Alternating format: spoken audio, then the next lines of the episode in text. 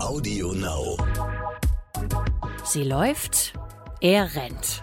Der Laufpodcast des Stern mit Alexandra Kraft. Und Mäuse ist ja immer gerne genommen als Experiment, dann heißt es immer, wird abgeleitet und beim Menschen muss es auch so sein.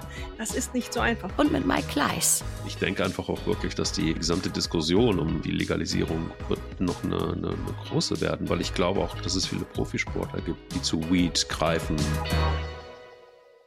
Ich nehme erstmal einen tiefen, tiefen Zug, atme tief ein und äh, sag guten Morgen, Alex. Guten Morgen, Mike. Ähm, ja, tief einatmen, das ist ja. ein gutes Stichwort für heute.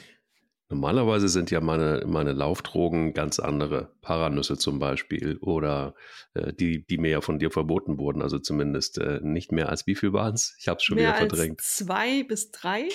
Ja, genau. Am Tag? Ich bin schon runter von zwölf auf sechs, also gib mir noch ein bisschen Zeit. Ähm, du strahlst auch weniger. ich strahle weniger, ja. Das stimmt. Dann sollte ich dann die Dosis entweder der Paranüsse erhöhen oder aber vielleicht sollte ich einfach mal einen guten, wir haben früher mal gesagt, Lommel rauchen und äh, danach laufen oder davor laufen. Meinst du, das würde was bringen? Könnte ich schneller rennen? Ich habe in meinem Leben noch nicht Lommel gehört und ich befürchte, dass das dem einen und der einen oder anderen so geht. Ähm, ich glaube, mhm. du meinst Kiffen, oder? Ich meine Kiffen, ich meine Tüte. Was kann man sagen? Irgendwie die Tüte. Marihuana rauchen. Cannabis. Marihuana rauchen. Genau, Cannabis. genau, genau. Hat meine Diese Großmutter auch wohl gesagt. Rauchst du Drogen? Gras. Ja. Diese schöne Gras. Kulturpflanze. Gute, das ist eine gute, eine, eine sehr gute Pflanze. Die riecht gut. Ich vertrage sie nur nicht. Aber dazu kommen wir vielleicht später. Ähm, es ist erstmal das Thema tatsächlich, äh, wie ist das eigentlich mit Kiffen und äh, Laufen und wie ist das eigentlich mit dem Runners High und wie ist das eigentlich, ähm, kann man vielleicht einfach auf das Kiffen verzichten und dafür schneller laufen oder mehr laufen? Oder ist es äh, so, dass vielleicht ein guter Joint das Rauchen noch belebt oder hinterher nach einem langen Lauf, einen langen Docht rauchen auch übrigens sowas, was wir früher gesagt haben. Ähm, und dann wird die Erholung besser. Also, wo wollen wir hin mit dieser Folge? Frage ich die Wissenschaftsredakteurin des Stern und sie wird mir mit Sicherheit eine gute Antwort geben können. Wir sind uns ja immer sehr einig über Folgen eigentlich. Bei dieser Folge waren wir uns nicht einig, kann man ja jetzt offen, offen, sagen. Ähm, ich war begeistert, du weniger begeistert, aber du hast die ja. schöneren Begriffe für das, ähm, das Phänomen. Ich bin erfahren, sage ich mal. Offensichtlich, vielleicht ist das der Unterschied. ähm, ja, da ähm, taten sich ein paar Welten auf in der Diskussion über das Thema. Und dann habe ich diesen typischen beste Kollegin-Fragen-Test gemacht. Was sagt sie denn dazu? Mhm. Ähm, und sie sagte, tolles Thema unbedingt machen. Meine Arbeitszeile war Runners High oder Kiffen, was ist besser? Mhm. Ähm, oder was wirkt besser? Und das ist, glaube ich, die Richtung heute. Mal gucken, Cannabis soll ja legalisiert werden. Das steht im Koalitionsvertrag der jetzigen Regierung. Mhm. Und ähm, ich glaube, da steht genau, wie führen die kontrollierte Abgabe von Cannabis an Erwachsene zu Genusszwecken in lizenzierten Geschäften ein. Also heißt, ja. das Zeug wird freigegeben und nicht mehr in den Ecken an der Reeperbahn verkauft. Das hat ja auch Konsequenzen. Ähm, wir kennen es aus den USA. Da passiert relativ viel. Da wird, ist ja fast alle Bundesstaaten mittlerweile legal oder ganz viele Bundesstaaten legal. Und daher weiß man, dass ähm, 70 Prozent Sportler in diesen Bundesstaaten regelmäßig Cannabis rauchen. Und ähm, wenn man das dann so aufeinander legt, ist das auf Sicht natürlich ein Thema hier. Das machen ja heute auch schon einige. Ähm, zum Eigengebrauch ist es ja auch, kannst du es ja auch ähm, konsumieren oder bei dir haben. Ich glaube, kaufen nicht. Ich bin da nicht so im Detail informiert. Also deswegen glaube ich, darüber sollten wir mal reden. Was bedeutet das? Was passiert im Körper? Was gibt es? Und was empfiehlt die, Wissen empfiehlt die Wissenschaft? empfiehlt. Da bin ich sehr gespannt, weil, also ich meine, ich, ich kläre mal, ich äh, kläre mal direkt auf, weil ähm, tatsächlich ist es so, dass ähm, die Legalisierung ja noch auf sich warten lässt und ja. da ähm, ist tatsächlich einfach für mich auch immer die Frage, wann kommen die mal zu Potte? Denn wir haben ja tatsächlich einfach auch so, jetzt komme ich als Wissenschaftsnichtredakteur äh, des Stern und sage einfach mal, dass wir, glaube ich, über die Wirkung, auch über die positive Wirkung äh, und, und, und auch schmerzlindernde Wirkung und, und so weiter von Cannabis, äh, glaube ich, nicht streiten müssen. Es gibt ja tatsächlich auch wirklich wahnsinnig gute ähm, Versuche, Unternehmen, die schon damit arbeiten. In Deutschland sind wir relativ weit hinten dran, weil wir es mit der eben Legalisierung nicht so richtig gut hinkriegen. Ähm, über Jahre ist das eine Diskussion. Jetzt hat sich die Regierung äh, zum Thema gemacht und ich frage mich, jetzt ist sie auch schon ein paar Tage im Amt, jetzt können wir sagen, ach ja, wir haben ja auch Krieg und wir haben ja auch noch äh, Inflation und wir haben alles das noch. Ähm, aber es gibt ja auch noch Themen, die tatsächlich auch angepackt werden müssen. Und äh, für mich stellt sich schon auch die Frage, wann ist es denn soweit?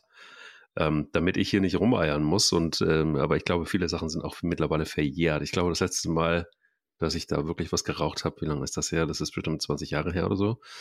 Also dürfte verjährt sein. Ähm, ähm, vor allen Dingen war es auch zum Eigengebrauch, glaube ich. Äh, ja, doch, war es. Ja, war es. War auf einer Party. Ich habe auch da die Erfahrung gemacht, es ist ganz lustig, aber ich vertrage es einfach nicht. es ist tatsächlich einfach wirklich richtig, richtig, richtig bitter. Ähm, ich fand es geschmacklich äh, okay. Ähm, es war Gras, es war also kein, äh, kein Dope quasi, ne? also so dieses ähm, zusammen dieser Klumpen, den man dann so reinbröselt. Ähm, also ihr merkt schon da draußen, so richtig gut kenne ich mich damit nicht aus. Immer dann, wenn ich es probiert habe, ob in Plätzchen oder einfach in Grasversionen äh, beigemischt äh, zu Tabak.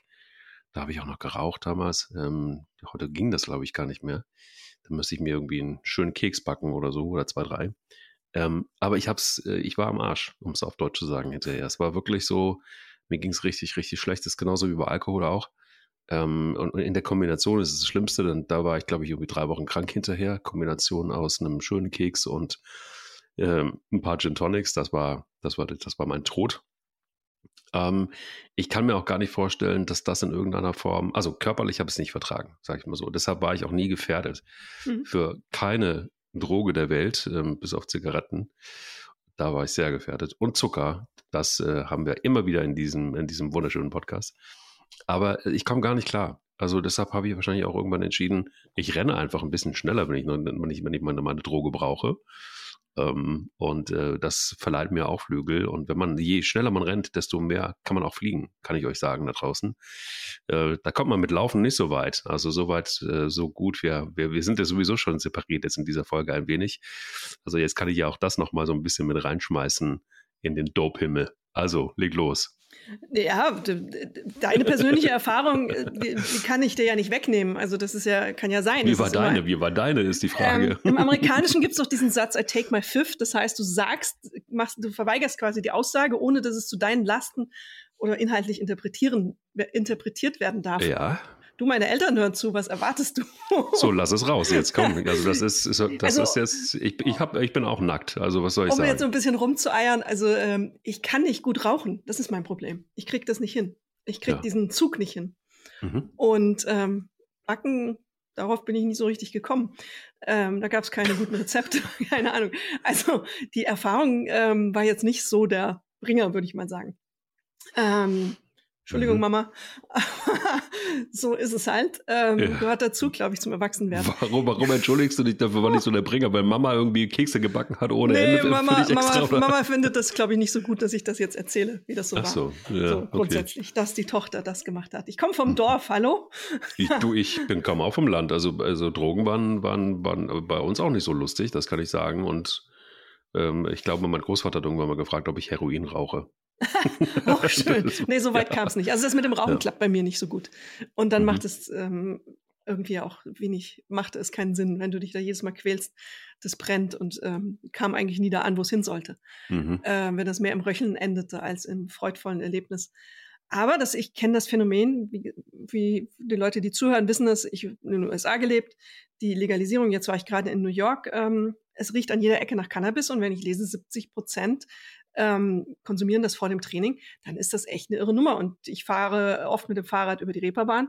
Da stehen äh, auch morgens früh äh, Jungs, die eben mir das Zeug anbieten an jeder Ecke und ähm, verkaufen das. Also irgendwo wird es ja konsumiert und irgendwo erwarten die Leute eine Wirkung davon. Das scheint ja auch in einem Bereich stattzufinden, der weit in das normale Leben hineinreicht. Also nicht nur auf Partys, wie du das jetzt beschrieben hast, sondern auch offensichtlich ein äh, wie soll man sagen, ein, ein gewohnheitsmäßiger Gebrauch und auch zum Chillen und, und äh, lockerer werden und solche Sachen. Und da scheint ja was zu passieren, auch in der Wahrnehmung. Die, die Studienlage dazu ist interessant, aber sie ist auch noch nicht unbestritten und noch nicht ganz zu Ende gedacht. Deswegen im Augenblick, wie du ja sagst, passiert wegen Krieg und andere wichtige Dinge vermutlich auch noch nicht so viel in der Koalition. Äh, man könnte sagen, ja, ja, gibt das Zeug frei. Und es gibt ja auch die Diskussion, Alkohol wird ja auch frei verkauft, da sind die Wirkungen viel schlimmer, was Sucht angeht. Und auch den körperlichen Verfall, der daraus resultiert, haben wir ja auch schon besprochen. Bei Cannabis wird es oftmals verleugnet. Ähm, so klar ist das noch nicht, vor allem auf Jugendliche und ähm, Heranwachsende. Das ähm, Kindergehirn, Jugendgehirn und Teenagergehirn scheint dann doch vielleicht manchmal ein bisschen anfälliger dafür zu sein und empfindlicher dafür zu sein, was da passiert. Und da ist man, glaube ich, noch nicht an einem Punkt, wo man so aus wissenschaftlicher Sicht locker sagen kann, gebt das Zeug frei. Und ähm, wenn man auf das Laufen guckt, kann man da auch noch mal die Diskussion starten. Deswegen mein Vorschlag für diese Folge. Ähm, du hast ja die zwei Bestandteile von Cannabis. Das ist einmal das THC. Ich versuche mich jetzt mal an dem ganzen Namen Tetrahydrocannabinol. Das ist das, was High macht. Das ist ähm, euphorisierend und ähm, wirkt, wirkt psychoaktiv. Und dann hast du das CBD, das ähm, Canna Cannabidiol. Das hat keine ähm, bewegungserweiternde Wirkung. Das steht auch nicht auf der Dopingliste, während das andere auf der Dopingliste steht. Also Kiffen ist auch von der WADA verboten, also Marihuana rauchen ist verboten. Und ähm, zu deiner Ver Erfahrung von vor 20 Jahren finde ich auch interessant, dass die heutigen Sorten, die sind so gezüchtet, dass sie bis zu 30 Prozent mehr von dem euphorisierenden psychoaktiven Stoffen erhalten, enthalten. Dann möchte ich mal sehen, nein, ich möchte es nicht sehen, wie es dir heute gehen würde. Verjährt oder nicht, vielleicht. ähm, keine so gute Idee für dich. ähm, und dann steht auf der Habenseite für Sportler erstmal die entzündungshemmende Wirkung, wie du ja auch schon beschrieben hast, die ist nachgewiesen, dieser Stoffe. Sie, wirkt auch, sie wirken auch schmerzlindernd. Das sind, deswegen wird sie auch oft eingesetzt zur Therapie bei Schmerzen, also medizinische Marihuana. Aber sie beeinflussen die Koordination und auch die Risikobereitschaft. Und wenn du dann siehst, so viele nehmen das vorm Laufen, Koordination beim Laufen, hm, vielleicht nicht die beste Idee. Also umknicken. Es gibt sogar Mannschaftssportarten im Freizeitbereich, wo sie sagen, macht es nicht. Das steigert ähm, auch, könnte auch die Gefahr für den Gegenspieler steigern oder die Gegenspielerin, weil du einfach risikobereiter wirst. Und dann geht die Diskussion los über die ähm, Leistungssteigerung. So wie du dich gefühlt hast, war es wohl nicht leistungssteigernd. Eher weniger. Eher weniger, würde ich jetzt auch mal tippen. Und äh, also es ist offensichtlich so, derzeitiger Stand, nicht leistungssteigernd. Dass ähm, sogar bei Radfahrern wurde in einer kleinen Studie nachgewiesen, dass es ein bisschen leistungsreduzierend gewirkt hat. Was man aber gesehen hat, auch aus den USA wieder, weil da haben sie einfach so viel Zeug schon auf dem Markt, dass ähm, dieser Marihuana-Konsum motiviert zum Training. Das finde ich irgendwie kurios. Warum das so ist, kann man nicht so genau bisher erklären, aber es ist offensichtlich so, dass bei diesen Leuten äh, das sei, sie würden mehr trainieren, effektiver und hätten mehr Spaß dabei. Klar, euphorisierend hast du mehr Spaß. Also zumindest die Mehrheit. Ähm, fand ich kurios. Und der zweite Faktor, den viele angegeben haben für den Konsum, war der tiefere Schlaf. Und das ist natürlich gut für die Regeneration. Das ist der, äh, erstmal so der grobe Abriss. Mhm. Mhm. Also ich äh, muss ganz ehrlich gestehen, also ich bin, bin sehr gespannt äh, weiterhin auf weitere Argumente der Wissenschaft und, und, und äh, der Pro-Argumente und so weiter. Ähm, für mich ist ähm, das relativ klar, ähm, eigentlich, wenn ich das persönlich betrachte. Ich finde halt einfach, dass ähm, jegliche Form von Drogen ist erstmal, finde ich, auf Deutsch gesagt, erstmal ein Scheiß. Weil ähm, auch bei Marihuana ist es so, ich habe halt einfach zu viele ähm, auch gute Freunde verloren an diese Droge. So, beziehungsweise nicht an diese Droge, aber ähm, das, was immer irgendwie viele sagen, es ist gar es ist ja gar keine Einstiegsdroge. Doch, es ist eine Einstiegsdroge. Und ähm, es gibt eben viele, die damit nicht richtig gut umgehen können. Und ähm, weißt du, wenn du dann an deinen besten Freund irgendwann, der sehr lange äh, gekifft hat, irgendwann in Baden-Baden in einen großen Brunnen auf, äh, auf einem äh, Platz, öffentlichen Platz reinspringen, siehst im Winter äh, nackt, weil, und du erfährst dann später, dass er auf dem LSD-Trip hängen geblieben ist. Ähm, äh, und dann erzählt dir irgendwie jemand, äh, auch ein Wissenschaftler gerne mal, nein, das ist ja keine Einstiegsdroge. Da kriegt er wirklich einen richtigen Hals, ähm, weil ich denke so, ähm, auch wenn es nur fünf sind, die eingestiegen sind damit, dann brauche ich irgendeine Mechanik, um das einigermaßen zu, äh, zu, zu, ähm, ja, zu framen, das Ganze. Ähm, die ist zu legalisieren, finde ich tatsächlich total sinnvoll, weil wir da, glaube ich, aus dieser Kriminalitätsgeschichte mal raus müssen und vielleicht ist es dann einfach, und das ist ja was für eher philosophisches oder ethisches, weil wir dann irgendwie aus dieser äh, Verbotsmühle rauskommen und damit einen normalen Umgang haben. Würde ich mir allerdings dann auch genauso, du hast das vorhin angesprochen, mit Alkohol wünschen. Dann würde ich auch tatsächlich wirklich mal irgendwie mir endlich mal oder auch mit Zigaretten ähm, ähm, tatsächlich einfach auch mal Mittel und Wege wünschen, um das dem Ganzen ein wenig Einhalt zu gebieten. Denn was da passiert ist, äh, Legalisierung auf der einen Seite, ist, dass wir scheinbar als Menschen nicht richtig gut damit sind, äh, mit solchen Sachen auch verhältnismäßig gut umzugehen.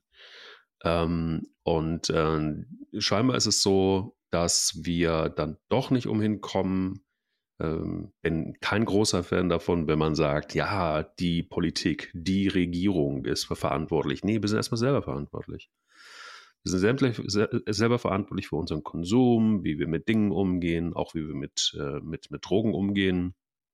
Ähm, und das im Alltag zu benutzen, um dann wieder die Schleife so äh, auch Richtung Sport und Richtung äh, Laufen explizit zu, zu, zu kriegen. Das ist was, wo ich denke, so, hey, tut mir furchtbar leid, aber ich brauche keine Betäubung, um meinen Schmerz beim Laufen nicht mehr zu spüren.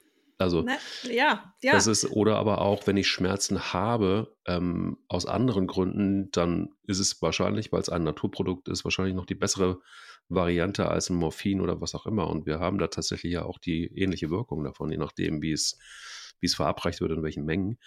Das ist ja eine ganz andere Diskussion. Aber wenn ich das ähm, ausprobiere, wenn es in Richtung Doping geht, weil ich denke, ich kann dadurch irgendwie besser, schneller, leistungsfähiger sein, auch im Sport, äh, da kommen wir eine ganz andere Diskussion wieder rein, weil ich denke, muss das überhaupt sein? Also brauchen wir auch die Challenge nochmal mit uns selber, wenn wir Sport machen, ähm, nur weil unser bester Freund drei Sekunden im Marathon schneller läuft, auch irgendwie weird. Aber eine andere Diskussion da denke ich dann, nee, sorry, aber da geht es mir einfach zu weit und ich denke mir auch, ähm, genauso wie bei Alkohol, ähm, wir haben da ja auch schon drüber gesprochen, über Saufen und Laufen. Ähm, und auch dazu kennst du meine Haltung. Ich finde es einfach ähm, unverantwortlich und ich finde es auch für den eigenen Körper unverantwortlich. Und wenn ich jetzt hier die Spaßbremse bin, dann bin ich es gerne. Ähm, mal was zu rauchen irgendwie, finde ich, kann man machen. So, wenn man damit gut umgeht und wenn man damit irgendwie zu Hause gut klarkommt und oder mit Freunden, was auch immer, ähm, als ein, eine Farbe im Leben, die man so benutzt, ja, why not? Soll jeder tun, was er tun will. Aber du hast es ja auch angesprochen. Auf der Reeperbahn irgendwie geht es morgens schon los. Ähm, und es wird dann zu einem Alltagsding, genauso wie in Köln, was ich auch nervig finde, irgendwelche Leute siehst, die ständig mit einer Bierpulle über die Straße laufen. Ständig. Weißt du, wo das so eine Normalität kriegt, ähm, und einen Einstieg kriegt, um da nochmal bei meinem Monolog anzuschließen von vorne, ähm, da, da kriege ich die Tür nicht mehr zu. Aber siehst du, wie, wie intensiv wir ähm, auch auf wie vielen Ebenen dieses Thema ja jetzt schon in der Diskussion Total. zwischen uns Zweien entwickelt. Ähm, ich glaube, äh, über allem steht ja, zumindest was unseren Podcast angeht, jetzt erstmal die Frage, wie sauber ist eigentlich der Freizeitsport. Weil wir reden ja über Freizeitsport. Das sind ja alles erstmal, die uns eher zuhören, mhm. keine Leistungssportler, würde ich mal tippen. Wie sauber ist der Freizeitsport? Da habe ich meine Illusionen aufgegeben, indem ich ja die Zahlen über den Schmerzmittelkonsum kenne und ähm, auch diese Pre, mittlerweile sehr, sehr angesagten Pre-Booster-Mittelchen, ähm, die genommen werden da gibt es ja allerlei buntes Zeug. Darüber sollten wir übrigens auch mal eine Folge machen, auch über Ketone, was ja unglaublich populär Sehr ist derzeit. Mhm. Und auch Gefahren birgt. Also wir hatten ja bei der Tour de France, haben es ja alle genommen. Jetzt ähm, boomt es auf einmal unter, unter Freizeitathleten, weil es bei der Tour de France so gut funktioniert hat. Die Tour de France, das Event der Doper schlechthin in den letzten Jahren gewesen, als Vorbild zu nehmen für Freizeitsportler, fand ich erschreckend. Offensichtlich gibt es da ähm, ja eine Diskrepanz zwischen dem, was wir zwei so für uns vertreten, diesen sauberen Sport, wo wir sagen, machen wir nicht, wollen wir nicht. Ähm, das sind so Sachen, die wir nicht haben wollen. Rauchen, du als ehemaliger Raucher, vielleicht auch, weil du die bewusste Entscheidung getroffen hast, ja auch zu diesem Verhältnis. Du kennst Sucht. Rauchen ist eine Sucht. Klar. Ähm, mhm. Und hast erfahren, wie sie für dich funktioniert hat oder auch nicht. Und ich glaube, das verändert so einen Blick auf, auf diese Sachen. Ähm, und diese Erfahrung, die du teilst ähm, über an, Freunde, die dann offensichtlich durchgedreht sind ein, ein Stück weit. Ja, bis heute hat man Sucht noch nicht richtig verstanden. Deswegen ist es auch ein bisschen schwierig, äh, etwas zu, zu legalisieren, was eine Sucht entstehen lassen kann. Ist es eine Einstiegsdroge? Macht es süchtig? Das ist bei mitnichten beantwortet. Und so. auch, auch mitnichten ja. beantwortet bisher wirklich das, was ich sagte über die Jugendlichen. Ich habe mit einem Neurowissenschaftler in den USA gesprochen. Also angenommen, das wird legalisiert ab 18. Der Neurowissenschaftler hat mir damals gesagt, damals hatten wir über ähm, Kriegserlebnisse geredet und er kritisierte ganz stark, dass so junge Leute in den Krieg geschickt werden, weil man mittlerweile weiß, dass eine Pubertät viel länger äh, funktioniert und, und reicht, als man bisher dachte. Also auch die Entwicklung des Gehirns, bis es sich abkapselt und in einen festen Zustand regelrecht geht. geht bis in die 20er Jahre hinein, Lebensjahre 21, 22. Dann schließt sich erst das Gehirn ab und ist auch nicht mehr so leicht beeinflussbar und auch ähm, eben keine Schäden anzurichten an der Stelle. Durch ähm, Kriegserlebnis oder aber auch, dann kam man dann darauf, eben durch Marihuana, wenn du eine Psychose auslöst, von mir aus beim 20-Jährigen, durch eine Marihuana-Konsum, was passieren kann, und dieses Gehirn gerade in dem Prozess ist, sich abzukapseln und zu verschließen, dann ist das der schlechteste Zeitpunkt für so etwas, weil du dann nicht mehr los wirst. Dann sitzt das fest drinne. Dann ist das verankert und wir kennen alle diese eine diesen einen Freund oder diese eine Freundin, der das passiert ist. Wie du sagst, wenn es fünf sind, mir fall, fällt auch sofort einer ein, der eben, weil es normal war, kann man rauchen, ist nicht so schlimm, genau das gemacht hat, der langsam so abgesackt ist in dieses, ja, ein bisschen träge, regelmäßig rauchen, das weiß man auch noch nicht so genau, ob das wirklich auch vielleicht ähm, auf lange Sicht, wenn man regelmäßig konsumiert, eben träge macht. Das ist auch noch nicht ganz geklärt. Da gibt es große, große Fragezeichen. Und deswegen ähm, finde ich es ja richtig, dass wir darüber diskutieren. Was bedeutet das, ähm, diese Entscheidung, diesen Joint zu rauchen, jetzt eben derzeit illegal irgendwo zu kaufen, in einem Jahr vielleicht legal in einer, in einer wie heißen die in Amerika, Dispensary, also so einem Laden, der das ähm, anbauen darf und dann mit Lizenz verkaufen darf. Ich glaube, das verändert nochmal einen Blick darauf dann, wenn es soweit ist. Und ähm, da müssen die Leute sich über die Konsequenzen einfach klar sein. Und ich glaube, das sind viele nicht, weil es einfach nett ist und Schmerzmittelkonsum. Letzter Gedanke dazu, im Sport ist ja hoch. Wir wissen es ja von Marathons, weil du sagtest, wenn ich Schmerzen habe, dann nehme ich nichts, sondern nehm, heißt es vielleicht auch mal einen Gang rausnehmen, haben wir ja auch schon oft drüber geredet. Offensichtlich ist es bei Leuten überhaupt nicht verankert. Sondern eben, ja, das ist doch praktisch, wenn das Cannabis schmerzlindernd ist und auch entzündungshemmend, dann wirkt es gegen meinen Muskelkater vorbeugend, lindert, weiß man auch. Aber ist das sinnvoll? Ist das der richtige Weg oder wäre es besser, einfach diese Pause zu machen und dem Körper die Regenerationszeit zu geben? Meine Wahl ist die zweite, also Regenerationszeit geben. Aber ich fürchte, es ist nicht so weit verbreitet, wie wir es uns wünschen würden. Nee, ich stelle mir im ganzen Kontext natürlich die Frage, warum legalisieren wir was, was noch nicht hundertprozentig sicher ist? So, ne? Und ähm, warum, wenn wir doch wissen, wie Menschen mit ähm, Alkohol umgehen, ähm, warum gestatten wir dann tatsächlich genau, ja, also diesen, diesen, diesen Weg zu gehen? So, das ist so erstmal so eine Frage, die sich mir nicht so sicher erschließt. Ähm, muss aber auch gestehen, ich kenne das Konzept nicht. Ich glaube auch, es gibt noch gar kein richtiges Konzept. Also ja, natürlich, du hast es angesprochen, lizenzierte Läden und so weiter und so fort. Aber ganz ehrlich, was heißt denn das in der Tiefe? Ich glaube, das muss auch noch ausgehandelt werden. Ähm, logischerweise, ja. aber sonst hätten wir das, hätten wir die Legalisierung schon längst abgeschlossen. So, das, da würde ich gerne genau hingucken, weil ich einfach auch glaube, dass ähm, ich, ich habe nicht das Vertrauen übrigens in Menschen, dass sie, habe ich ja gerade eben auch schon nochmal angesprochen, ähm, damit richtig gut umgehen können mit solchen Sachen. Weil wir ja alle irgendwie auch den Drang haben zu mehr. Das ist irgendwie mhm. auch was grundsätzlich genau. Menschliches. So, ne? Das heißt, es reicht dann irgendwann ein Bier nicht mehr, dann werden halt eben am Abend zwei daraus oder drei. Du kennst es in skandinavischen Ländern, da reichen dann drei Bier nicht, sondern da, da wird dann wahrscheinlich, äh, musst du aufpassen, dass die Flasche Gin nicht weg ist. Also so dieses, äh, dieses Treiben nach immer mehr, das ist ja was, was erstmal grundsätzlich so gegeben ist. Äh, kann man natürlich auch fragen, warum ist das so? andere Diskussion. Aber vor dem Hintergrund denke ich immer, naja, das ist doch eigentlich relativ wurscht, ob es jetzt ähm, ein Betäubungsmittel ist wie, wie Marihuana oder ob es ein Betäubungsmittel ist wie Paracetamol. Jetzt ist es natürlich total unterschiedlich, aber es ist am Ende des Tages, wenn wir über das Laufen sprechen und darüber sprechen wir, geht es ja darum. Also das heißt, ich habe Schmerzen, ich werfe mir was ein. So, dann merke ich den Schmerz nicht mehr so richtig und dann kann ich auch weiterlaufen. Ne? Oder wie wir es so spaßig oft gesagt haben, äh, das kann man sich dann auch rauslaufen, den Schmerz. Ähm, das kann gut gehen, das kann aber auch, glaube ich, da muss man seinen Körper sehr, sehr gut kennen, um ähm, sowas man, es, es gibt die Möglichkeit, dass wenn man einfach weiter in Bewegung bleibt und die Bewegung anpasst und dann vielleicht nicht rennt, sondern läuft, dass es dann wirklich besser wird, als wenn man einfach komplett die Pause macht. Es gibt aber auch Verletzungen logischerweise, wo es die Pause braucht. Und hier wäre jetzt der Ansatz, vielleicht fürs Marihuana oder andere Geschichten.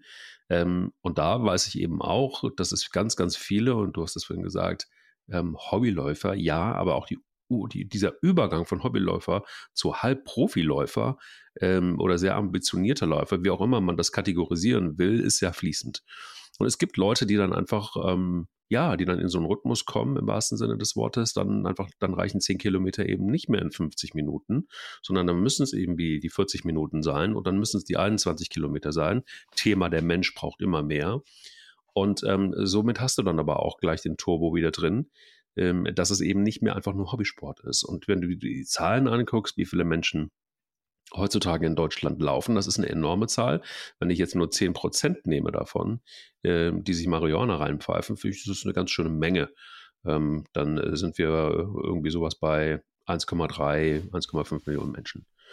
Ähm, ja. Finde ich schon ganz schön stattlich. Und ich Absolut. glaube, so in dem gesamten Kontext ist es für mich einfach, erschließt sich nicht, warum brauchen wir das oder warum ähm, ist es tatsächlich ähm, ja, bei einer Legalisierung öffnen sich dann auch Tore für Menschen, ähm, die, die dann vielleicht gefährdet sind. Und das ist eben nicht nur der eine Mensch, der mit Drogen nicht umgehen kann, den jeder von uns kennt, sondern ich glaube, wenn, wenn auch nur 80 Millionen Menschen auch nur einen kennen, wenn man dann das in die Statistik kippt, dann wird es richtig wild. Dann wird es richtig wild. Aber ja, ähm, das, das, ich kann nicht widersprechen. Also ich bin bei dir, da sind wir uns ja einig. Aber wie gesagt, du, du kennst es ja auch, du stehst ja, bist ja auch schon bei Marathon gestartet. Und du weißt, wie, wie, das, äh, wie diese Gruppe gibt es, die, die eben ja. an jeder Kleinigkeit arbeiten, die an jedem Detail glauben, noch irgendwas zu verbessern. Und dieses Verbessern hört auch bei ihnen und ihrem Körper einfach nicht auf. Und wenn sie die Hoffnung darauf haben, mit diesem kleinen Joint, Kavaliersdelikt, haha, ein, äh, den Berg besser hochzukommen oder diesen Marathon besser durchzuhalten, dann wird das gemacht. Ich musste kürzlich sehr lachen, aber eigentlich ist es ja schon, schon schlimm. Mein Mann ist ja so ein Freizeitradfahrer, hat sich jetzt ein, war jetzt mit seinem Rennrad am ähm, Stifter Joch, da gibt's immer einmal im Jahr ist das geschlossen, dann kannst du da diese 42 oder 46 Kehren hochfahren. Das ist eine relativ starke Steigung. Und er hatte sich so vorgenommen, okay, einfach hochfahren, mal gucken, ob ich es überhaupt schaffe oder ob ich in Kehre 5 schon umdrehe. Und da hat er Menschen kennengelernt, die haben ihm erzählt, die hatten so Carbonräder, und die haben dann erzählt, dass sie die, das Käppchen vom Luftventil äh, nicht ähm, mit am Fahrrad haben, weil das sind dann zwei, drei Gramm mehr, die sie in den Berg hochfahren müssen oder 20 Gramm mehr und so eben ihre Leistung versuchen zu optimieren. Und da merkst du ja schon, wie verrückt Menschen sind. Also ein Mensch, der sowas ja. sagt, der hat ja irgendwie das Verhältnis zu seinem Sporttreiben völlig verloren, Total. würde ich jetzt mal im Freizeitbereich sagen. Ähm, und ich kenne Männer, die, die es versuchen, in ihr Fahrrad einen E-Bike-Motor einzubauen, so dass man ihn nicht sieht. Damit sie aber den Anschein erwecken, dass wenn sie an dir vorbeisausen, das nur durch eigene Körperleistung und ähm, oh. Pedaltritt etc. erreichen. Oh Gott. Da ja. siehst du, die Men wie du sagst, äh, mehr und äh, mehr und mehr. Offensichtlich sind wir gierig. Es gibt auch sicher Geschichten von Frauen. Ich achte jetzt mehr auf Männer offensichtlich, die das ähnlich sehen. Es gibt mhm. ja beim Triathlon, siehst du ja auch unglaublich gestählte Frauen, die da mitrennen. Und ähm, ja, da, da ist natürlich die Perspektive, wenn ich jetzt hier diesen Joint rauche und dann habe ich morgen vielleicht nicht so viel Muskelkater, mein Körper regeneriert besser, die Entzündungen gehen schneller raus, ähm, eine äh, valide Option, äh, die man dann wahrnimmt. Wissend, dass ja Schmerzmittel, die man auch nehmen könnte, alternativ, eher ähm, klare, definierte und deutliche Nebenwirkungen haben, die man auch kennt. Eben, da wird ja sehr gewarnt davor, schon seit vielen, vielen Jahren. Marihuana ist noch ein relativ neues Feld in diesem Bereich, offensichtlich in der Wahrnehmung. Ich glaube, viele ähm, öffentliche Stellen haben es auch noch gar nicht so auf dem Zeiger. Ich fand es auch in der Diskussion um diese amerikanische Sprinterin, die von der WADA dann gesperrt wurde für die Olympischen Spiele, ja auch eben äh, problematisch, weil man eben das so verharmlost hat, mhm. ähm, diesen Konsum wenn man über Schmerzmittel redet, dann ähm, ist man schon ein bisschen kritischer wieder. Aber okay. Mhm. Da muss, glaube ich, gesellschaftlich noch ganz viel passieren, auch ein Bewusstsein gebildet werden. Also äh, ich glaube, das ist noch nicht da. Die, das wird so, das ist halt so süß. Haha, ich habe einen Joint geraucht. Haha, das war eine Party. Und äh, ja, aber das hat, das hat Folgen und das passiert ganz viel im Körper und im Gehirn und Abhängigkeit und Sucht. Und solange man das nicht begriffen hat, wie das funktioniert, ist es einfach gefährlich ist ein äh, Experiment, dass man, an dem man da teilnimmt. Wir wissen die Langzeitwirkungen nicht auf das Gehirn. Mhm. Also es ist so, dass ich ähm, nochmal vielleicht einfach auch da anzusetzen. Äh, ich habe keinen Elektromotor bei mir irgendwo auf dem Rücken im Rucksack versteckt, damit ich schneller laufe. Ähm, ich kenne allerdings aber auch wirklich das Phänomen, dass ähm, Menschen sich generell einfach immer weiter versuchen zu optimieren, auch beim Laufen. Ne? Also es gibt auch ähm, ja auch das große Thema, ich glaube, das hat man noch gar nicht so richtig besprochen. Ähm, nicht so in der Tiefe zumindest, das Thema ähm, Bulimie zum Beispiel. ja. ähm, bei, bei äh, Läuferinnen und Läufern. Gerade bei Läuferinnen scheint das ein Riesenthema ja. zu sein. Ja.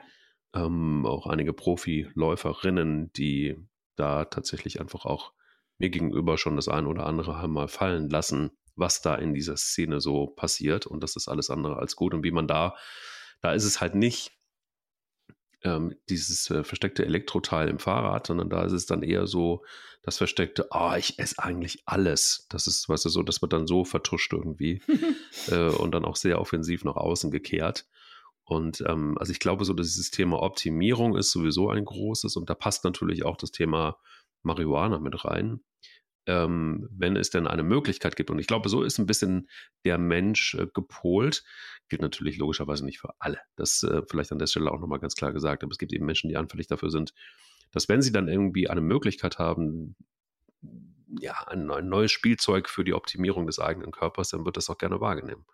Und hier ist aber für mich die entscheidende Frage, ähm, wenn es um die Legalisierung geht, was ist denn dann legalisiert? Also, was kann ich denn explizit, ohne dass ich ähm, äh, sofort äh, äh, rechtliche Konsequenzen zu befürchten habe, was darf ich denn dann kaufen? Ist es das Gras? Ist es das Dope? Also ähm, Dope vielleicht nochmal zum Hintergrund ist tatsächlich etwas, was ein, ein Begriff, der immer noch gerne benutzt wird, stammt eigentlich aus der Hip-Hop-Szene in den 80ern. Ähm, und ähm, ist das also quasi dieser Klumpen, der dann auch, äh, wo man nicht genau weiß, was ist da eigentlich drin? also wie viel Marihuana steckt da eigentlich drin? Was ist da sonst noch? Wie also oft wurde dann oder wird davon gesprochen, dass das ja noch auch das gestreckt ist. Ähm, gefahren nach Amsterdam, da gibt es ja diese Läden schon ewig lange. Ähm, und da kannst du alles Mögliche kaufen. Da kannst du Cookies kaufen, da kannst du Gras kaufen. Das ist also quasi wie ein Gemischtwarenladen, nur für verschiedene äh, Marihuana Ausfertigung, wenn man das so will. Also, was heißt das konkret? Wenn das wir ist ja, also das, das, weiß heute noch keiner, was es in ja. Deutschland heißt. Guck wir mal. kennen die, mhm. die, die äh, Erfahrungswerte aus den USA. Da wird es staatlich kontrolliert, also da musst du eine Lizenz haben, dann darfst du gewisse Pflanzen anbauen. Die werden untersucht und werden analysiert und sind erlaubt, nach welchem Gehalt äh, an Wirkstoff sozusagen sie haben. Also wie viel mhm. THC, psychedelischen Effekt sie haben, mhm. dass auch ähm, öfter mal geschaut wird und Proben gemacht werden, wie sauber ist das Zeug, welcher Dreck ist da drin, wie wird denn das angebaut, die Anlagen werden mhm. kontrolliert, die müssen ja auch bewacht werden. Also ist ja auch eine Sicherheitsfrage. Ist ja nicht so einfach, ich baue mal auf meinem Dach, auf meiner Dachterrasse jetzt für, die, äh, für den Verkauf des an. Das wird alles unter staatlicher Kontrolle stattfinden müssen. So ist meine Vorstellung. Aber dafür gibt es bisher noch keine, keine richtige Ausarbeitung. Ähm, erstmal nur die Absichtserklärung, dass sie das legalisieren wollen äh, das muss dann passieren im, im Lauf des Prozesses. Und ähm, es ist ja auch so ein Bruch ein bisschen mit der alten konservativen Regierung, die da stattfindet, die das ja natürlich nicht gemacht hätte. Also ich stelle mir schwer vor, was da ein Friedrich Merz ähm, dazu denkt, ohne jetzt sehr politisch zu werden.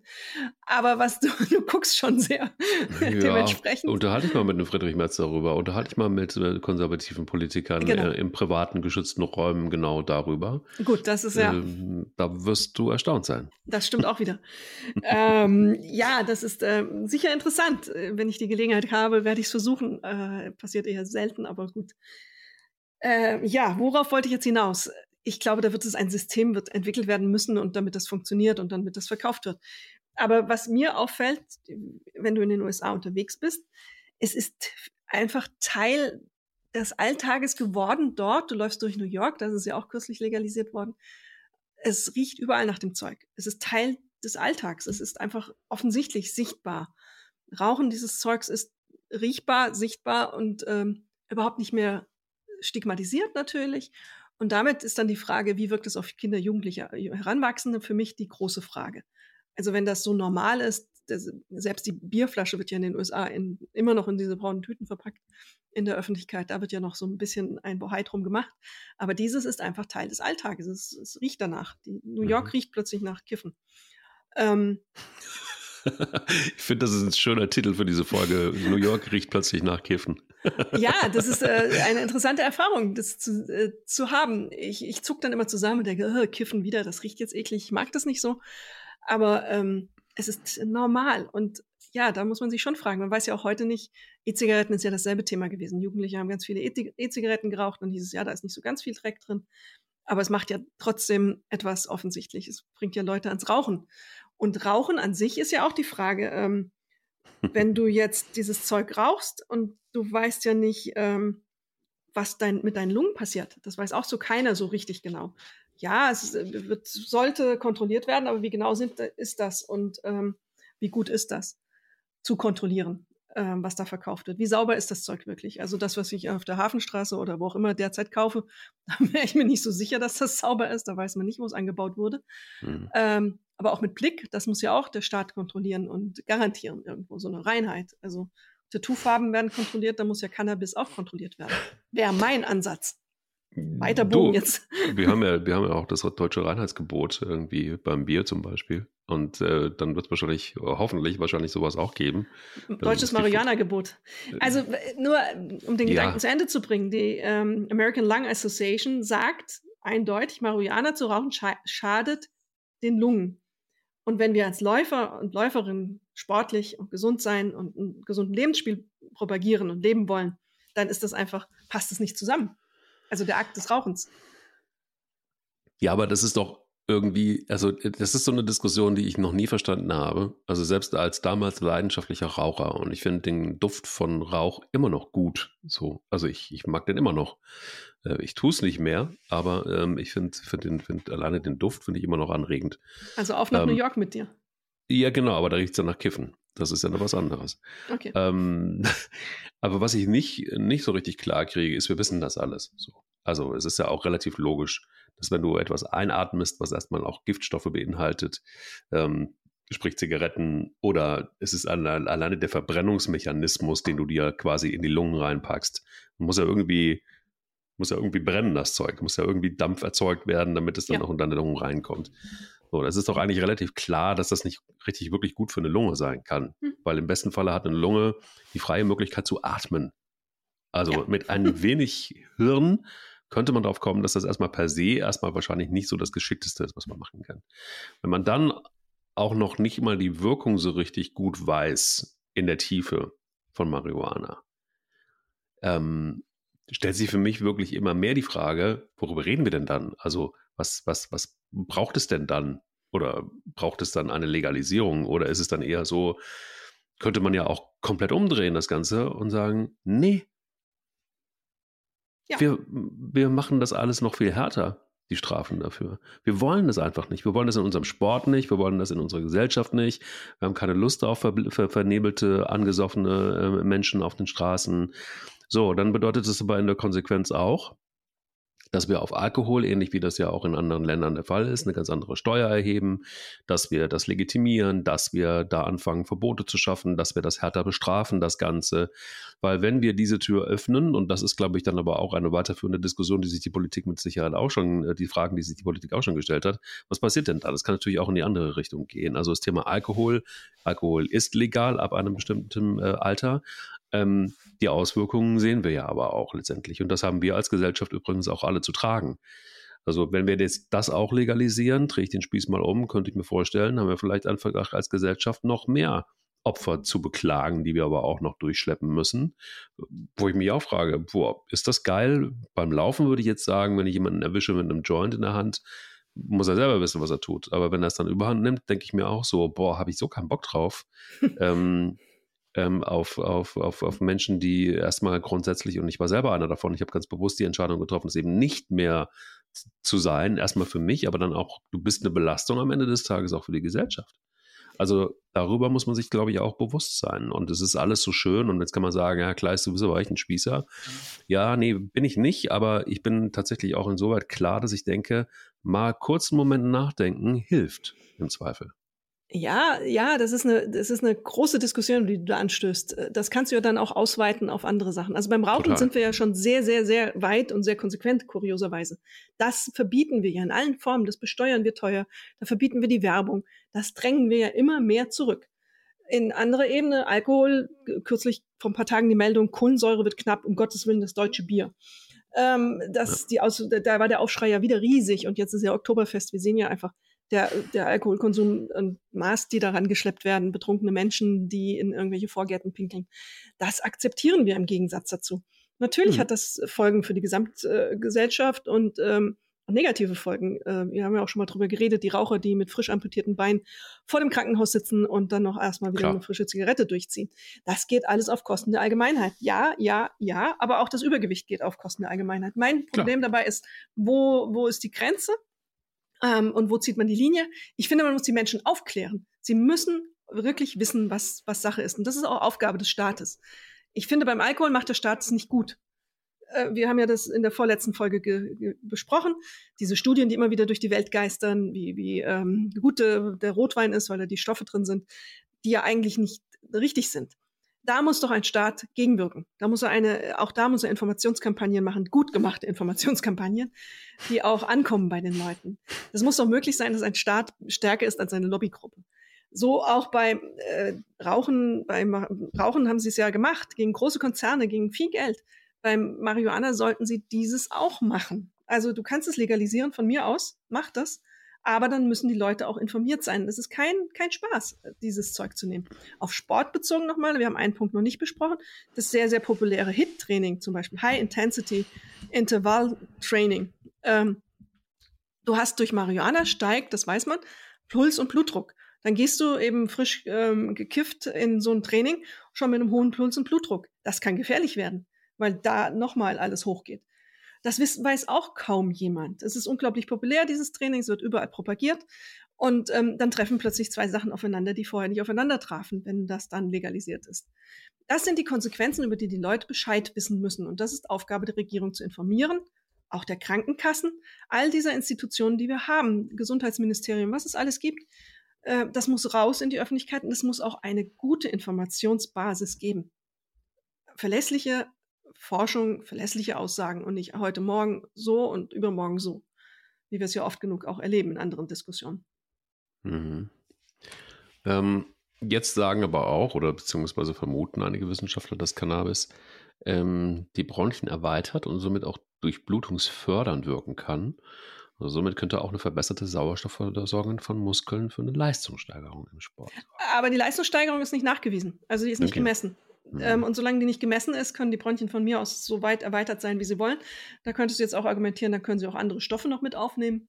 Also das ist dann, ja, das, das ist wieder so ein, ja, das kannst du in die eine Richtung drehen, das kannst du in die andere Richtung drehen. Aufgabe eines mhm. guten Informationssystems wäre es, das einzuordnen und eine Empfehlung zu geben. Ich glaube, das wäre möglich in vielen Fällen. Das wäre beim Alkohol möglich, beim Rauchen ist es ja möglich, sagt ja jeder. Ähm, und hat man sich durchgesetzt gegen die Konzerne bei Ernährung wäre es auch möglich, an vielen Stellen zu sagen, das ist gut, das ist schlecht. Aber mhm. irgendwie haben wir uns entschieden, dass das nicht passiert, sondern wir lassen es so laufen. Lustig ist aber auch, dass ähm, äh, laufen lassen, schöne Doppeldeutigkeit. Ähm, wie will man, wenn man jetzt nur die, steig jetzt da mal wirklich in die, in die Tiefe rein, aber wenn man jetzt sich die Welt-Anti-Doping-Agentur ähm, ja. anschaut, und ähm, die Kriterien und dann gibt es ja sogenannte Frames und so weiter. Ja. Ähm, wie will man denn das in den Griff kriegen? Also wenn du jetzt diese Schablone auf, äh, ansetzt und die sagt zum Beispiel, THC ist ab 150 Nanogramm pro Milliliter Blut verboten, ja. dann gilt es als Rauschmittel. Damit wollte man das? verhindern, dass du in einem Raum bist, wenn ein anderer raucht, dass du die Grenzwerte reißt. Genau so. Aber wie willst du jetzt das in den Griff kriegen? Also ich legalisiere auf der einen Seite und auf der anderen Seite habe ich aber dann doch tatsächlich ganz klar, und die werden ja auch ihre Gründe haben, warum sie das haben, warum sie diese Schablone auflegen. Ähm, wie will ich denn das managen? Ja, das wird schwierig. Also du wirst natürlich, das, es gibt Sportler, die ja auch im Leistungssport das machen. Die riskieren halt, dass am nächsten Morgen der Men Wader-Mensch oder Wader-Frau vor der Tür steht und es dumm ausgeht. Gesehen bei der Amerikanerin, der 100-Meter-Sprinterin. Die hat's erwischt. Und ähm, Snowboarder und was es alles in diesem Segment ja auch gibt, das ist ja auch so eine Szene, wo das durchaus populär ist. Also für die ist das schon eine Einschränkung. Es ist ja getrennt. THC ist das, was verboten ist laut Doping-Kodex der WADA. Das CBD, was man ja auch isoliert bekommen kann, nicht da gibt es ja auch andere Werte von Mitteln, die du in den USA kaufen kannst, als dass du sie hier kaufen kannst. Und es ist ja auch ein irrer Markt, CBD-Öle und was da alles derzeit verkauft wird in Deutschland. Keiner hat irgendeine Wirkung von diesem CBD-Zeug, was du so kaufen kannst. Isoliert, Öl, Duft, Wasser, was weiß ich, Einsch angebliche Einschlafhilfen. Das ist alles nicht belegt. Das ist alles ein irrsinniger Markt. Menschen machen damit wahnsinnig viel Geld. aber äh, mit irren Versprechungen, natürlich ohne diese Nebenwirkungen, das dann zu bekommen. Es ist alles einfach Voodoo im Augenblick, nach dem Wissen, was man hat. Und ähm, mhm. wenn du Tagesschau guckst, äh, Melatonin und was da alles propagiert wird an Zeug, um eine Selbstoptimierung, schnellerer Schlaf, bessere Erholung, dann bist du ein besserer Mensch, kannst du schneller laufen. Äh, das sind alles Versprechungen, die keine Basis haben. Gerade auch Melatonin. Null Forschungslage, weder in die eine noch in die andere Richtung. Relativ neu in den USA gibt es mittlerweile Gummibärchen für Kinder mit Melatonin, dass sie abends schön einschlafen. Ähm, und die Eltern dann ihre Ruhe haben schneller. Lauter solche irrsinnigen Auswüchse. Und ähm, alles ohne Basis. Und das ist das Gefährliche daran. Da ist mir mein Runners High dann doch eher sympathischer. Jetzt so. der Bogen, du merkst, der Bogen. Der Bogen, ja, richtig, der, der Bogen zum Weil Runners High. wir haben Runners High, haben wir ja versprochen noch. Ja, wobei ich auch da sagen kann, ähm, das Runners High, was ist schon das Runners High? Also ich glaube ja, bin da ein Verfechter tatsächlich der These, die gibt es, gibt es gar nicht, das Runners High. Ähm, was es wahrscheinlich gibt, äh, das ist unstrittig, ist, dass man sich deutlich besser fühlt, hoffentlich, wenn man ja. das adäquat macht ähm, und, und, und läuft mhm. und, und dieser Effekt, äh, den es hat, der ist tatsächlich ja wissenschaftlich total unstrittig und auch danach, nach dem, nach dem Lauf, äh, dieses, gute Gefühl zu haben, ähm, vielleicht auch schon während des Laufs, das gute Gefühl zu haben, was für sich zu tun, in so einen Flow zu kommen, in, äh, wo Gedanken weg sind, das so was Selbstreinigendes von, von innen raus. Das ist, glaube ich, äh, dieser Effekt, den viele kennen und der letztendlich ja auch, finde ich, süchtig genug machen kann. Also ähm, Thema Laufsucht, da gibt es ja ein, das ist auch wieder ein weites Feld. Ähm, vielleicht ähm, sollte man die auch legal, legitami, legitami, legalisieren. Legalisieren. Legalisieren. So einfach ist es. Für mich nicht. Wahrscheinlich habe ich zu viel gekifft. ähm, ich denke, es ist 20 Jahre her. Ja, ja, ja, ja, jetzt hast du mich. Ähm, ich habe heute Morgen natürlich ähm, in Vorbereitung auf diese Folge, nein, habe ich nicht. Ähm, aber also, äh, verstehst du, was ich meine? Es ist tatsächlich einfach auch so, dass ich glaube, dass es ja Möglichkeiten gibt, wenn man denn unbedingt ähm, so einen Effekt haben will, dann kriegst du den durchs Laufen. Definitiv. Kann ich mir sehr, sehr, sehr gut vorstellen. Und auch, äh, auch dieses irre Grinsen im Gesicht, weiß ich nicht. Ne? Und diesen benebelten Zustand, den man auch vom, vom Konsum kennt, äh, den wird man so wahrscheinlich auch nicht kennen. Und da muss man rennen übrigens. Dann hat man das auch, wenn man so in den Marathon in Ziel rein, ins Ziel reinkommt ähm, und äh, nicht mehr kann, dann hat man äh, eine, sehr, eine sehr ähnliche Wirkung. Dann muss man allerdings Gas geben. Aber du erreichst es ja auch schon letztendlich auch durch andere Möglichkeiten, wie Yoga zum Beispiel. Ne? Also wenn du da in so einem Flow bist und wenn du da Übungen machst tatsächlich, dann bist du auch in so einer Art, ja, gibt ja viele, die sagen, Laufen, Yoga, andere Sportarten, das ist meine Meditation, wenn man will. Ja, und es ist mein Runterkommen. Und warum kiffen viele? Weil sie runterkommen wollen, weil sie vieles einfach auch in der Zeit, wo sie das konsumieren, dann einfach auch in einer, in Anführungsstrichen, anderen Welt sind genau ja. diese Effekte kannst du ja gut auch durch das Laufen haben. Ja, es ist äh, schnelle Entspannung ohne Aufwand. Also es ist viel einfacher, auf dem Reeperbahn so ein Ding zu kaufen, als zur Reeperbahn zu laufen. Äh, darüber, das passiert erstaunlich oft aus dem Auto heraus, wenn man da mal zwei Minuten beobachtet, wie viele vorfahren. Da kommt keiner angerannt. Also ja, da scheint es irgendwas zu geben, äh, was die Sache attraktiver macht. Du hast recht, Runners High ist ein großer Mythos. Ich kenne Menschen, die schwören darauf. Die haben da quasi äh, erleuchtende und grenz psychedelische Grenzerfahrungen gehabt im, beim Laufen. Ähm, ist mir beim Laufen nie passiert. Ich hatte kürzlich bei so einem, ich bin äh, in meinem jugendlichen Leichtsinn beim CrossFit zu einem sogenannten Endurance-Training gegangen, Ausdauertraining. Mhm. Das ist dann kombiniert mit Gewichten und Ausdauer. Mhm. Da habe ich mich massiv unterschätzt, also überschätzt und dann ähm, eine Trainerin, dann hast du ja oftmals so das Problem, wenn du so angefeuert wirst, gehst du auch mal über eine Grenze hinaus. Und da hatte ich so zwei Sekunden, wo ich einmal das Gefühl hatte, dass der Schmerz und die Anstrengung dazu führen, dass es sich plötzlich gut anfühlte. Also so irgendwie mal zwei Sekunden. Also es war aber kein High auf Dauer, das war wirklich so ein Plink of a second. Aber es ist ja richtig, was du sagst. Nach dem Sport fühlst du dich besser. Es gibt ähm, zahlreiche Versuche, das Runners High zu finden, zu erklären und ähm, zu zeigen, wie es funktioniert. Auch da ist man nicht erfolgreich gewesen. Es gibt Wissenschaftler, die darauf schwören, es gibt es. Es gibt welche, die sagen, nein, um Gottes Willen gibt es auf gar keinen Fall. Es gibt eine Untersuchung vom UKE, die haben gesagt, dass es ähm, Schmerz und Anstrengung vergessen werden in einem gewissen Moment einer gewissen Leistung. Äh, ist schon ein paar Jahre her, dass sie das gemacht haben. Das sei vergleichbar mit dem Konsum von äh, Cannabis, ähm, hieß es damals in der Studie. Aber danach, da passiert nicht viel. Da ist nicht viel nachgesucht, untersucht worden. Das war auch teilweise Mäuseexperiment. Ähm, dann wurde diesen, und Mäuse ist ja immer gerne genommen als Experiment, dann heißt es immer, wird abgeleitet und beim Menschen muss das auch so sein. Das ist nicht so einfach. Mäuse und Ratten sind dann doch wirklich, ist ein großer Schritt zum Menschen und es ist oftmals genau dieser Schritt, der nicht funktioniert. Auch wenn Wissenschaftler gerne mit diesen Meldungen da schon rausgehen. Äh, aber du sagst zu Recht, offensichtlich gibt es ja danach ein gutes Gefühl der Sport. Und das ist ja schon mal das Mindeste. Also das ist ja auch ein, vielleicht ein Runners High auf diese Art und Weise. Und auch das Gefühl kann süchtig machen, ohne Zweifel offensichtlich. Da kennen wir ja auch ein, zwei, drei Fälle. Aber einen guten, sehr guten ehemaligen Kollegen, der, ähm, auf dem würde ich das zu 100 Prozent sagen. Und auch das, was du angesprochen hast mit der Magersucht, kenne ich auch aus dem Bekanntenkreis, dass dann Sport genutzt wird, eben nochmal zwei Gramm leichter zu werden und 200 Gramm hier abzunehmen und dort abzunehmen.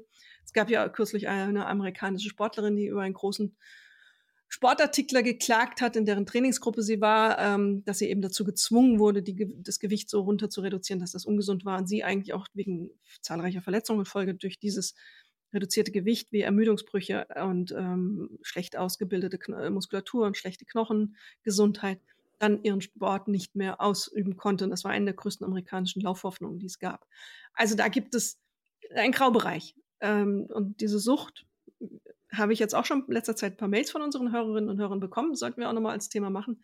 Aber da muss ich mich auch nochmal wirklich richtig einarbeiten. Das habe ich so, kenne ich, aber ich habe es noch nicht wissenschaftlich genau betrachtet. Nehmen wir auf den Zettel sozusagen.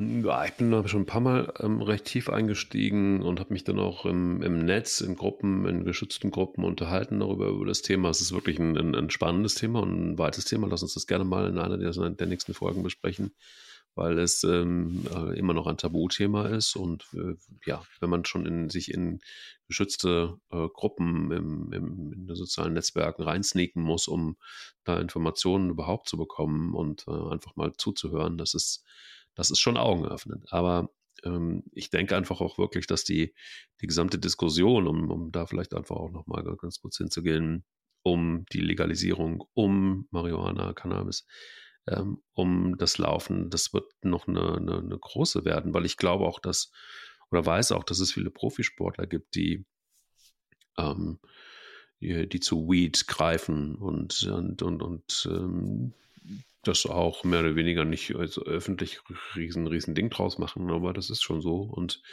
es geht eigentlich gar nicht so sehr darum, ähm, die Leistungssteigerung zu erfahren, bei denen, mit denen ich darüber gesprochen habe, sondern es geht eher darum, zu entspannen. So, ne? Das sind dann oftmals Profis, die, die dann einfach, keine Ahnung, die Eistonne, wo die Eistonne nicht mehr reicht, sondern wo man einfach in Sachen Recovery was tut.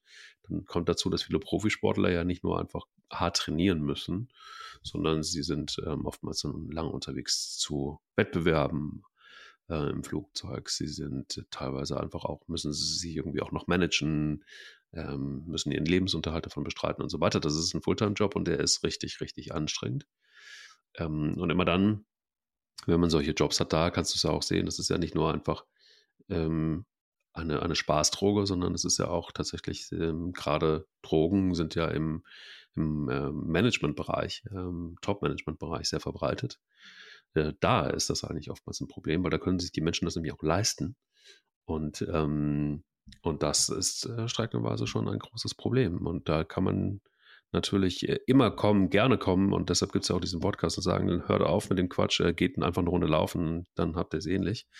Ähm, aber das war wahrscheinlich zu kurz gedacht. Nee, geht eine Runde laufen und äh, die, das ist schon ein ähnliches Gefühl offensichtlich. Klar, ähm, ist es aber ja. es ist ja, halt klar, anstrengender. Es ist wirklich Ja. anstrengender. Der Weg dahin ist komplizierter, als irgendwo hinzugehen, was einzukaufen, im Schrank zu lagern und dann abends reinzuziehen. Äh. Und wir sind auch, das ist auch bekannt, Genetik und ähm, auch unser Erbe der äh, Urzeiten. Der Mensch ist darauf ausgelegt, in seinem Inneren Energie zu sparen, wann immer er kann. Es ist also eigentlich gegen unsere Natur, immer ähm, zu sagen, jetzt gehe ich laufen, weil eigentlich das Verlangen der, der Natur wäre, auszuruhen, weil es kommen ja schlechte Zeiten. Ähm, und deswegen passt das schon ganz gut zusammen, dass dann eben so einen bequemen Konsum, der zum High führt, ob Runners High oder High, ähm, das ist ja alles eine Kategorie am Ende. Gut, dann ähm, glaube ich, werden wir spätestens dann, wenn es legal ist, wieder mal eine Folge da machen und gucken, was ist eigentlich dann, dann daraufhin passiert. Für den Moment erstmal danke. Ich äh, bin sehr dankbar dafür, dass wir zumindest bei einer Folge, die uns äh, ein wenig auseinandergerissen hat, wir auch in einen, an einem Punkt wieder zusammenkommen, nämlich beim Laufen. Und deshalb ähm, werde ich jetzt den Tabak auf die Seite legen, äh, das Gras auf die Seite legen und es doch jemandem anderen geben und eine Runde laufen gehen. trinkst noch ein Bier vorher und dann geht's los. Hinterher ein alkoholfreies, Hinterher, ja. Ein alkoholfreies. Ja, ja, war doch eine interessante Folge dann am Ende. Definitiv. Ich danke dir. Bis nächste danke Woche. Auch. Bis nächste Woche. Sie läuft, er rennt. Der Laufpodcast des Stern. Mit Alexandra Kraft und mit Mike Kleiss.